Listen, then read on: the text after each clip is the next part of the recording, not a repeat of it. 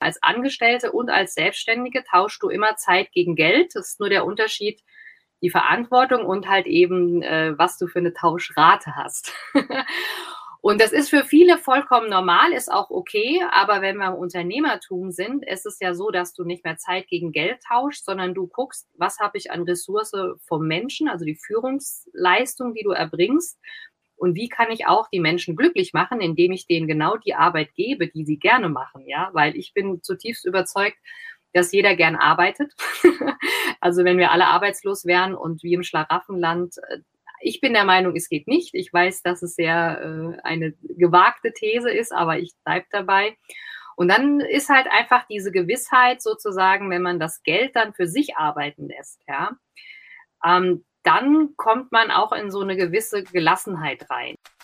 Hallo und herzlich willkommen bei Die Zukunftsunternehmerin, meinem Podcast für Frauen, die leichter und mit Freude ihre ambitionierten Ziele im Business erreichen wollen und das auch mit einem turbulenten Team und einer lebendigen Unternehmerfamilie. Ich bin Lioba Heinzler und ich zeige dir, wie du dein Business mit Hilfe von drei Grundzutaten, nämlich Mindset, Strategie und Community, belebst und attraktiver machst, ohne Tag und Nacht zu arbeiten. Alles für dein selbstbestimmtes Leben als Zukunftsunternehmerin und deine finanzielle Unabhängigkeit.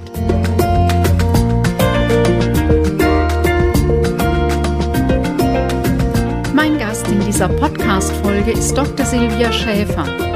Sie ist Expertin für Mindful Leadership.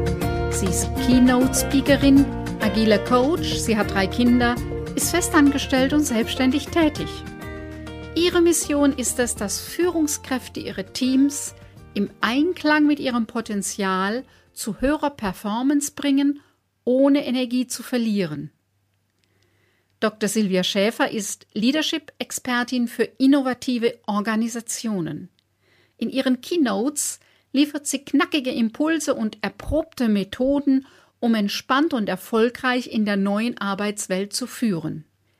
Als digitale Projektmanagerin und agiler Coach kennt sie die Herausforderungen der Führungspersönlichkeiten, Teams in unserer schnelllebigen Zeit zu organisieren und herausfordernde Ziele zu erreichen. Dr. Silvia Schäfer bewegt sich im Spannungsfeld zwischen Agilität, Spiritualität und Menschlichkeit und liefert frisches Denken und ein agiles Mindset für Führungskräfte. Change zieht sich durch ihr Leben, vom Landei zum Keynote-Speaker, von der Chemie zur IT. Mit ihr unterhalte ich mich heute zum Thema mehr Leichtigkeit, Lebensfreude und Selbstbestimmung in deinem Job. Ist das interessant für dich? Dann klicke auf Abonnieren, damit du keine Folge mehr verpasst.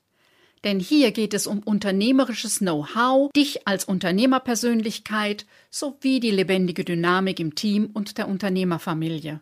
Und jetzt wünsche ich dir viel Spaß und viele neue Impulse bei dieser Episode, denn als Zukunftsunternehmerin hast du eine steile Lernkurve. Mein Gast heute ist Dr. Silvia Schäfer. Silvia, ich freue mich sehr, dass du dir Zeit genommen hast, dass wir uns miteinander unterhalten können. Herzlich willkommen. Danke für die Einladung. Gerne. Silvia, du bist im Moment bei den ganz normalen Herausforderungen deines Angestellten-Tätigkeit und dann gibt es noch eine andere Seite, dass du mhm. äh, selbstständige Unternehmerin, Keynote-Speakerin bist und dann auch noch jonglierst mit einer großen Familie, drei Kindern und so.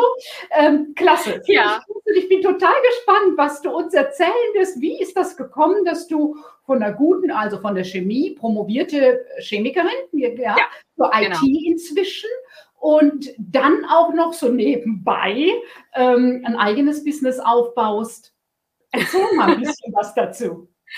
Ja, also ähm, es ist auf alle Fälle sehr, sehr spannend und ich muss sagen, vieles war geplant, aber in der Umsetzung habe ich mich dann auch eher so leiten lassen von meinem Instinkt. Ich sage immer zu den anderen sehr gerne liebevoll, ich bin da so richtig lustgetrieben, also ich mache immer das, worauf ich Lust habe und das ist oftmals der richtige Riecher. Ja, also äh, vielleicht noch mal äh, ganz kurz: Ich habe äh, Chemie studiert, das ist auf alle Fälle richtig hier in Frankfurt, wo ich jetzt auch aktuell wohne. Und mich hat das schon immer fasziniert, wie ist das mit den Aromastoffen? Warum schmecken die Erdbeeren, die es jetzt gerade draußen wieder gibt, so schön erdbeerig und im Winter auch die Erdbeermarmelade?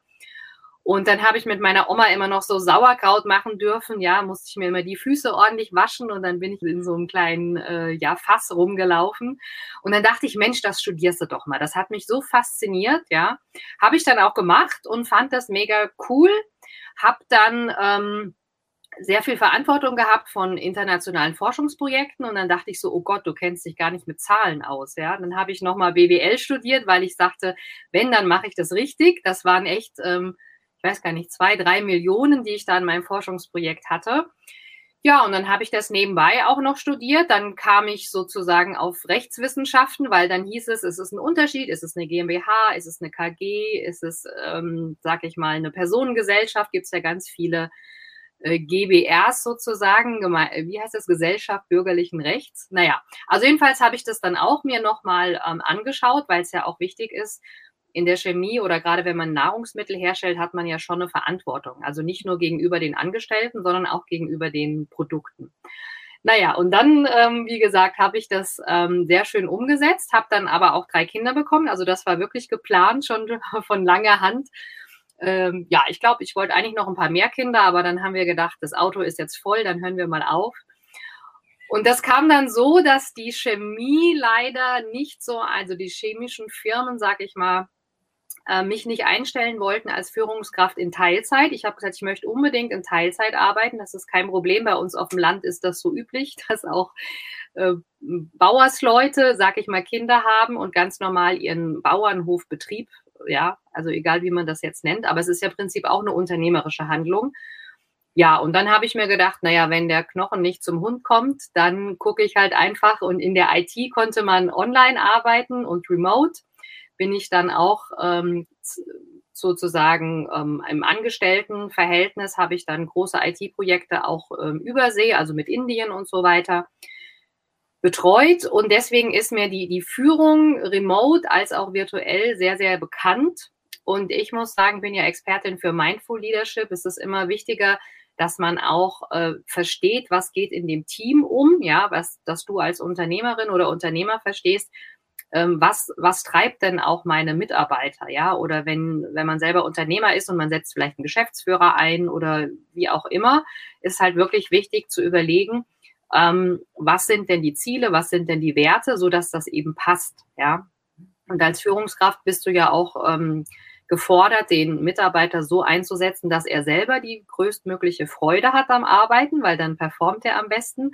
Aber natürlich auch, dass die Zahlen stimmen. Ja, also dass du sagst, äh, ich optimiere quasi mein Pool an äh, menschlichen Ressourcen. Ja.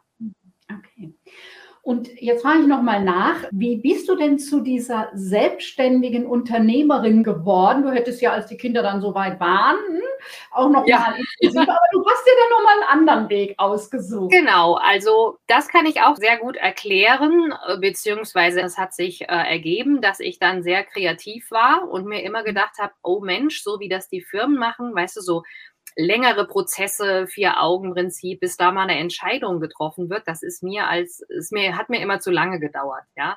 Ich habe dann immer schon gleich die Lösung gesehen und dann habe ich mir gedacht, hm, das kann man ja auch anders machen.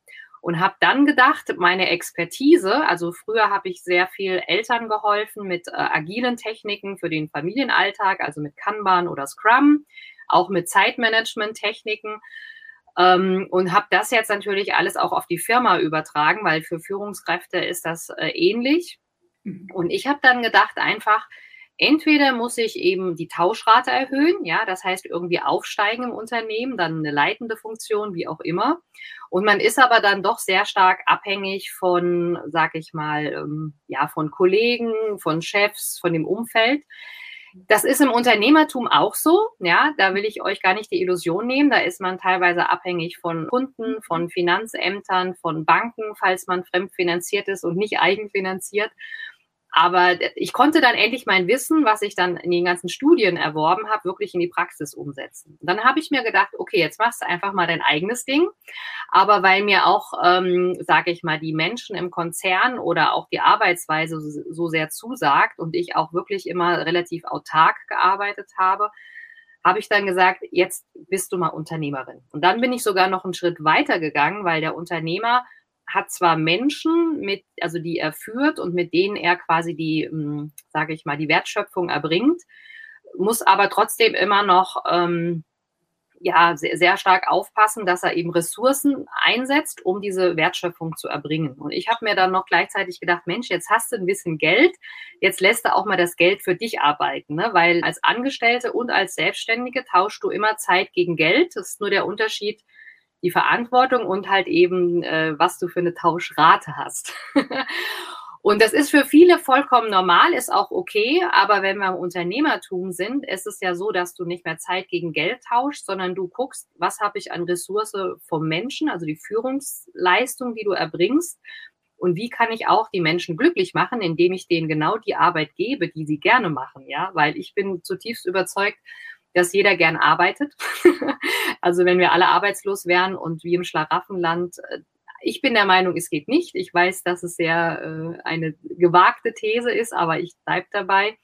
Und dann ist halt einfach diese Gewissheit sozusagen, wenn man das Geld dann für sich arbeiten lässt, ja, ähm, dann kommt man auch in so eine gewisse Gelassenheit rein. Und, und ich habe quasi immer mich für diese Sidepreneur-Geschichte, also sozusagen im zwar angestellt, aber im Nebenjob noch selbstständig entschieden. Viele sagen auch Solopreneur, ne, da ist quasi eine Person in einem Unternehmen, ohne dass sie jetzt Abhängigkeiten hat, also im Sinne von, dass sie ähm, Angestelltenverhältnisse wieder eingeht. Also ich meine jetzt, dass sie Menschen einstellt. Ne? Das geht heute total genial, weil es so viele Online-Tools gibt. Wer sich mit E-Mail-Marketing mal auseinandergesetzt hat oder auch die ganzen Bezahltechniken, aber wenn ich mal zurückkomme auf das Thema Mindful Leadership, ja, ich glaube, als Unternehmer sollte man sich dessen bewusst sein, dass man ähm, diese Werte im Unternehmen führt und gerade wenn es um Unternehmensnachfolger geht, dass man natürlich auch dem Nachfolger die Werte klar macht, aber trotzdem offen ist für Neues. Also ich kann ja mal vielleicht kurz erzählen, meisten Firmen und Banken und Unternehmen, die ich betreue, die haben aktuell das Problem, dass die High-Performer ähm, nicht mehr kommen wollen. Die werden abgeworben, weil es bei anderen halt hübscher, schöner, grüner ist. Und äh, da ist es halt schwierig, auch im Sinne von New Work, dass man denen Angebote macht, dass die bleiben, weil das sind die Wissensträger im Unternehmen, ja. Und es ist zum Großteil auch der Unternehmer der Wissensträger, was wieder für die Nachfolge wichtig ist, aber auch die Mitarbeiter. Und das zweite Problem, was viele haben, ist, dass sie auch nicht attraktiv sind für die nachwachsende Generation. Und da kommen wir, glaube ich, gerade zu dem Thema, wo du dich auch intensiv mit beschäftigst. Was kann ich als Unternehmer tun, um attraktiv zu sein für Gen Y, Gen Z, Gen X, Gen, die alle, die noch kommen? weil die Werte sich geändert haben. Also ähm, ich glaube, wir beide sind ja so ein bisschen die Paper Natives, obwohl ich mich als Digital Immigrant immer bezeichne. Ähm, da ist, glaube ich, wichtig, im Sinne von Mindfulness, also im Sinne von Achtsamkeit zu hören, was haben denn meine Mitarbeiter für Bedürfnisse ja? oder was haben meine oberen Führungskräfte für Bedürfnisse. Wenn man ein größeres Unternehmen hat, sobald es mehr wie zehn wird, macht man ja auch Departments auf. Wie heißt das? Abteilungen, glaube ich. Mhm. Genau, und deswegen brenne ich dafür eben, reinzuhören, zu gucken, was ist denn das Ziel von den Personen. Das kann man auch relativ einfach rausfinden, wenn man sich mal mit dem Mensch beschäftigt und nicht nur mit der Zahl der Arbeitskraft und irgendeiner Personalnummer. Und dann haben beide was davon. Ja, nicht nur der Unternehmer, sondern natürlich auch der Mitarbeiter. Dann wird er automatisch zum Fürsprecher. Dann erzählt er auch rum, hey, bei der und der Firma ist es super. Und das wünsche ich jedem, dass er es schafft, eine Führungskultur zu erarbeiten, wo sich Menschen wohlfühlen, wo sich Menschen entfalten können und wo Menschen auch quasi aus ihrer eigenen Komfortzone freiwillig gehen, weil sie das Bedürfnis haben zu lernen und weiterzukommen. Ja, und die Menschen gibt es. Also die gibt es überall, die muss man nur finden. Ja. Es ist ja beim Thema Unternehmensnachfolge genau so, wie du das beschreibst, wirklich sehr deutlich, dass die Unternehmer Kinder, Töchter wie Söhne, äh, ja schon Spaß auch an der Selbstständigkeit haben. Aber Startup ist äh, sexy, Unternehmensnachfolge ist eben nicht so sexy. Und die Frage ist, warum ist das so? Und ähm, eins der, der wirklich äh, Themen, wo sehr unterschiedliche Vorstellungen aufeinandertreffen, ist wirklich das Thema Digitalisierung, Teamführung, Zusammenarbeit. Da haben sich die Werte sehr verschoben. Und da mhm. tut sich manch ein Senior, im Moment sind es ja in erster Linie Männer, die Firma abgeben, noch schwer mit diesen neuen Formen. Und das ist manchmal ein ganz lebendiger Prozess. Und das ist in den Unternehmen genauso. Auch da ist oft in den Chefetagen, die haben oft nicht so den Zugang zu neuen Formen. Mhm. Auch zum Beispiel, also ich habe das ja auch ein Leben lang, äh, war ich immer voll berufstätige Mutter. Äh, das geht, das ist kein Problem. Es ist nur ein Problem, wenn die Vorstellung ist von 8 bis 17 Uhr.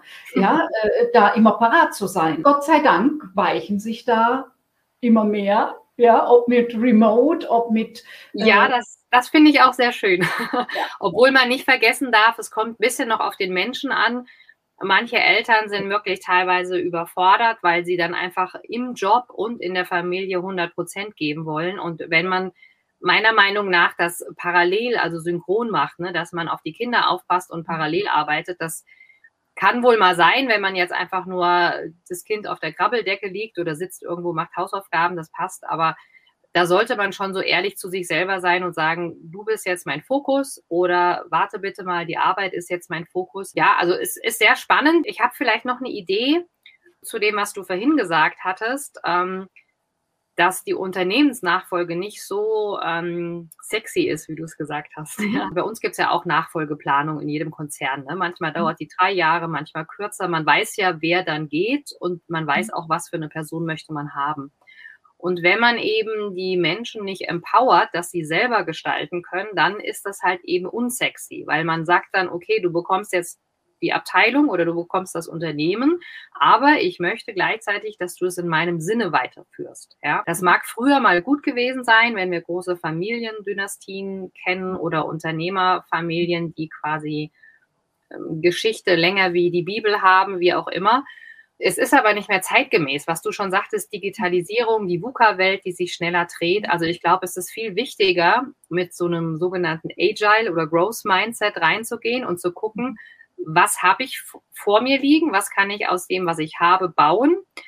Und da sind halt auch die Unternehmer gefragt, Verantwortung, Empowerment, aber auch dieses Urvertrauen, also Empowerment abzugeben und das Urvertrauen zu haben, dass derjenige sein, das Baby, was man abgibt, auch als eigenes Baby aufnimmt. Ja, also da ist es ganz wichtig, so, wir kennen ja alle die Stories von früher von einer Amme, ne, die einfach äh, ein Baby übernimmt und es genauso pflegt wie ihr eigenes.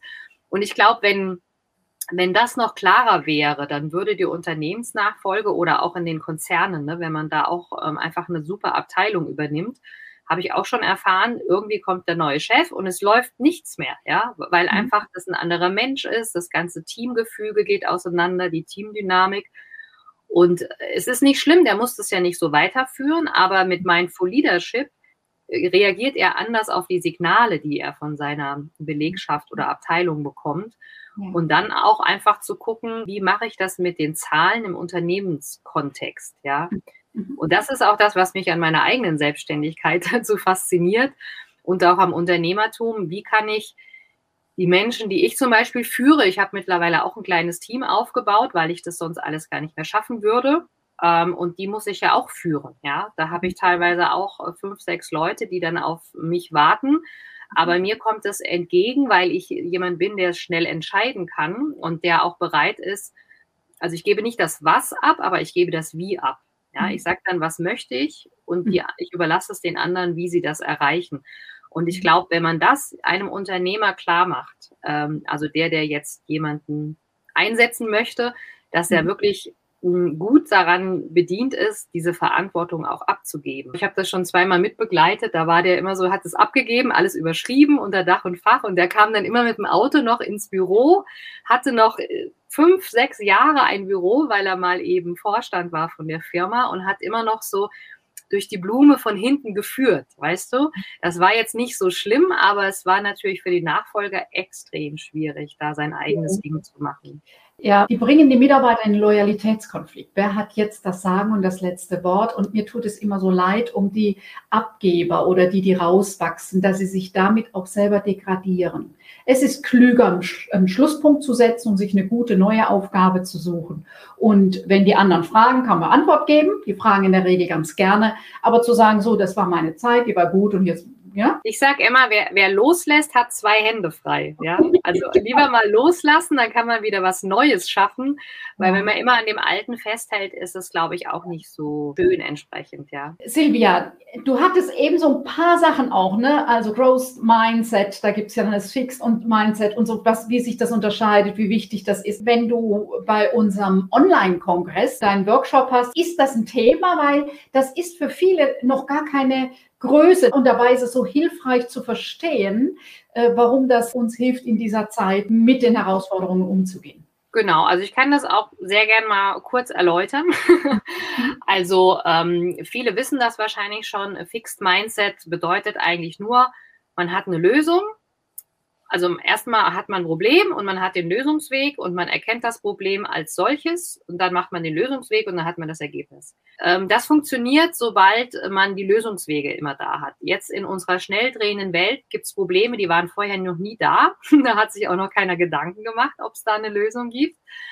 Und ähm, mit einem Fixed Mindset kennt man quasi gar keinen Lösungsweg. Man guckt sich das Problem an und man sagt sich, aha, ich weiß, dass ich, weil ich die und die Qualifizierungsmaßnahmen gemacht habe, weil ich die und die Fähigkeiten habe, dass ich das Problem lösen werde. Das heißt, man, man löst sich von seinem Werkzeugköfferchen der Lösungen, die man so mit sich rumschleppt die ganze Zeit. Weil viele Sachen, die früher mal eine Lösung waren, sind heute überhaupt keine Lösung mehr. Ne? Das wandelt sich auch so. Alle fünf Jahre ist ja das gesamte Wissen in jeder Branche fast überholt. So, und jetzt kommen wir zum Punkt. Das ist nämlich was, was man in der Schule lernt, indem die Lehrer immer da dazu formieren, du musst den bestimmten Lösungsweg einhalten und man lobt auch für Ergebnisse. Ja, also wenn ich jetzt eine Klassenarbeit abgebe und habe kein Ergebnis, aber der Lösungsweg ist super, dann kriege ich trotzdem null Punkte. Ja, so war das zumindest bei mir. Ich hoffe, die Schulen bessern sich ein bisschen. Es geht auch in der Erziehung und auch in der Mitarbeiterführung. Wenn man aber für Bemühen lobt, dann erzieht man die äh, Kinder und äh, andere äh, zu einem Growth Mindset, so dass man das Selbstvertrauen hat, egal was noch kommt, die nächsten Jahre, das nächste Jahrhundert, Jahrtausend, ich werde es lösen können, weil ich die Fähigkeit habe, Probleme zu lösen. Ja. Mhm. Und äh, mein ultimativer Tipp für alle neuen Unternehmerinnen, Unternehmer ist, ähm, dass man einfach schaut, dass man das weitergibt, ne? dass man zum einen halt eben für Bemühungen lobt, dass man auch mal für Fehler lobt, ja, so nach dem Motto, danke, dass du den Mut hattest, mal einen Fehler zu machen, solange man den Fehler nur einmal macht, also mehrmals ist natürlich nicht so schön, aber dass man auch guckt, was haben denn die Leute für einen Purpose? Ja, also das wäre sozusagen mein zweiter Tipp. Ich mache äh, für Unternehmen, aber auch für Konzerne so Purpose-Workshops. Ja, das ist die amerikanische Art, sozusagen, was ist mein Zweck der Existenz? Was ist mein Zweck des Unternehmens? Vielleicht hat der eine oder andere schon mal John Strelecki gelesen, da wird es gut erklärt. Oder ich nutze eben eine japanische Methode, die kommt ähm, aus dem Asiatischen quasi das mein heißgeliebtes Ikigai, die mich länger verfolgen, werden das schon kennen. Und das ist halt wirklich sowas, wenn man in seinem Ikigai arbeitet, also das ist eine Tätigkeit, die macht Spaß, die kann man gut, da fühlt man sich erfüllt, ja, und man bekommt auch noch Geld dazu, weil ich ja schon sagte, die Zahlen müssen stimmen.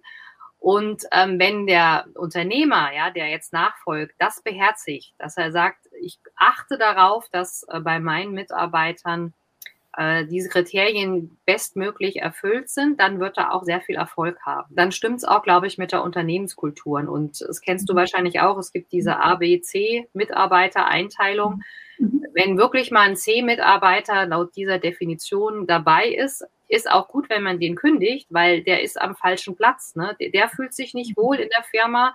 Die Führungskraft fühlt sich nicht wohl und ich bin mir sicher, der findet irgendwo in diesem Universum einen besseren Platz, wo er seinem Purpose, seinem Ikigai anders nachgehen kann. Ich habe dazu auch Webinare kostenlose, die man, mit denen man Super. das machen kann. Ja. Ähm, erzähle das auch gerne in meinen Keynotes, weil die mhm. Führungskräfte denken immer, ach nee, da braucht keine Erfüllung, ich will einfach nur, dass die was leisten. Mhm. Aber es steht ja hier schon geschrieben, High Performance mit Spaß, mhm. wenn man in seinem Ikigai ist. Und das merkt man auch bei den Japanern. Da sind ganz, sag ich mal, erfahrene Menschen, die mhm. aber trotzdem so leidenschaftlich, so in ihrem Element quasi noch arbeiten. Und wir können das gerne im Kongress dann auch mal mhm. anschneiden. Ich kann gerne das Prinzip kurz erklären. Es ist kein Hexenwerk, es ist einfach ja. nur gesunder Menschenverstand gepaart mhm. mit unternehmerischen Scharfsinn, sag ich mal. Mit all deiner Erfahrung, Konzernerfahrung, Naturwissenschaften, IT, Recht, BWL. Ähm, Mutter und so weiter. Was ist dein Tipp an junge Unternehmerinnen? Mein Tipp ist ähm, erstmal die Person zu sehen.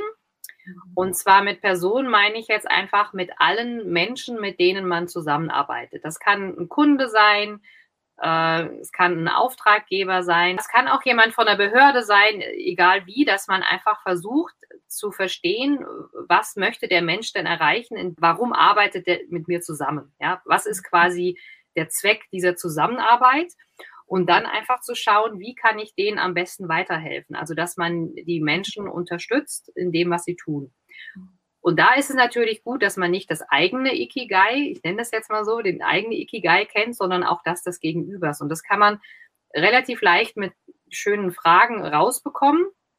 Also das wäre der erste Tipp, dass man wirklich sich trennt von diesem ganzen äh, Jura, BWL und alle möglichen, sondern dass man den Menschen sieht. Und das zweite wäre dann halt wirklich mit Mindful Leadership, dass man nicht wie ein Boss sich aufführt, sagt, ich weiß, wo vorne ist, ihr müsst das und das und das machen und dass man Entscheidungen trifft, auch strategische über die Köpfe hinweg, sondern dass man die wertvollen Ressourcen ja, im Unternehmen, dass man die sich als Berater dazu nimmt. Also man sollte schon selbst entscheiden, also nicht die Entscheidung irgendwie delegieren, das meine ich auf keinen Fall, aber dass man das Wissen, was wirklich in der Firma ist. Und als Unternehmer hat man immer, ähm, also man hat die Weisheit nicht mit Löffeln gefressen. Ich kenne keinen Unternehmer, der alles weiß, gerade im Detail nicht, ja. Und dass man dann halt sich für die Entscheidungen die Grundlagen holt und dann aber auch wirklich entscheidet und auch für die Gemeinschaft entscheidet. Also ich sage immer, es geht von Bossy-Verhalten zu Leadership-Verhalten und der Leader kennzeichnet sich darin aus, dass er mit im Boot sitzt, dass er auch ein Paddel hat und dass er auch mitpaddelt, ja. Und ähm, ein Boss würde wahrscheinlich irgendwo am Rand sitzen und die anfeuern und irgendwelche Trommeln schlagen. Bei uns in Frankfurt gibt's immer das Drachenbootrennen. Da gibt's halt auch die Trommler, die den Takt vorgeben und die Richtung, aber selber gar nichts dazu tun. Ja.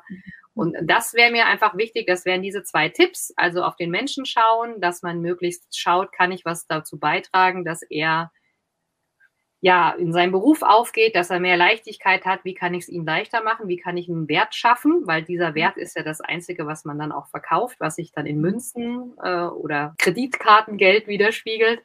Und das Zweite eben, wie gesagt, dass man äh, schaut, dass man als Leader mit im Boot sitzt und dieses Gemeinschaftsgefühl hat und nicht von als Boss irgendwie entscheidet. Silvia, ganz herzlichen Dank. Ich bin gespannt auf deinen ähm, Intensivworkshop beim Kongress. Neben Silvia sind noch 16 andere Frauen und Männer, die, die Wichtiges zum Thema Zukunftsunternehmerin gründen, nachfolgen, wachsen, verkaufen zu sagen haben. Und ich freue mich schon sehr.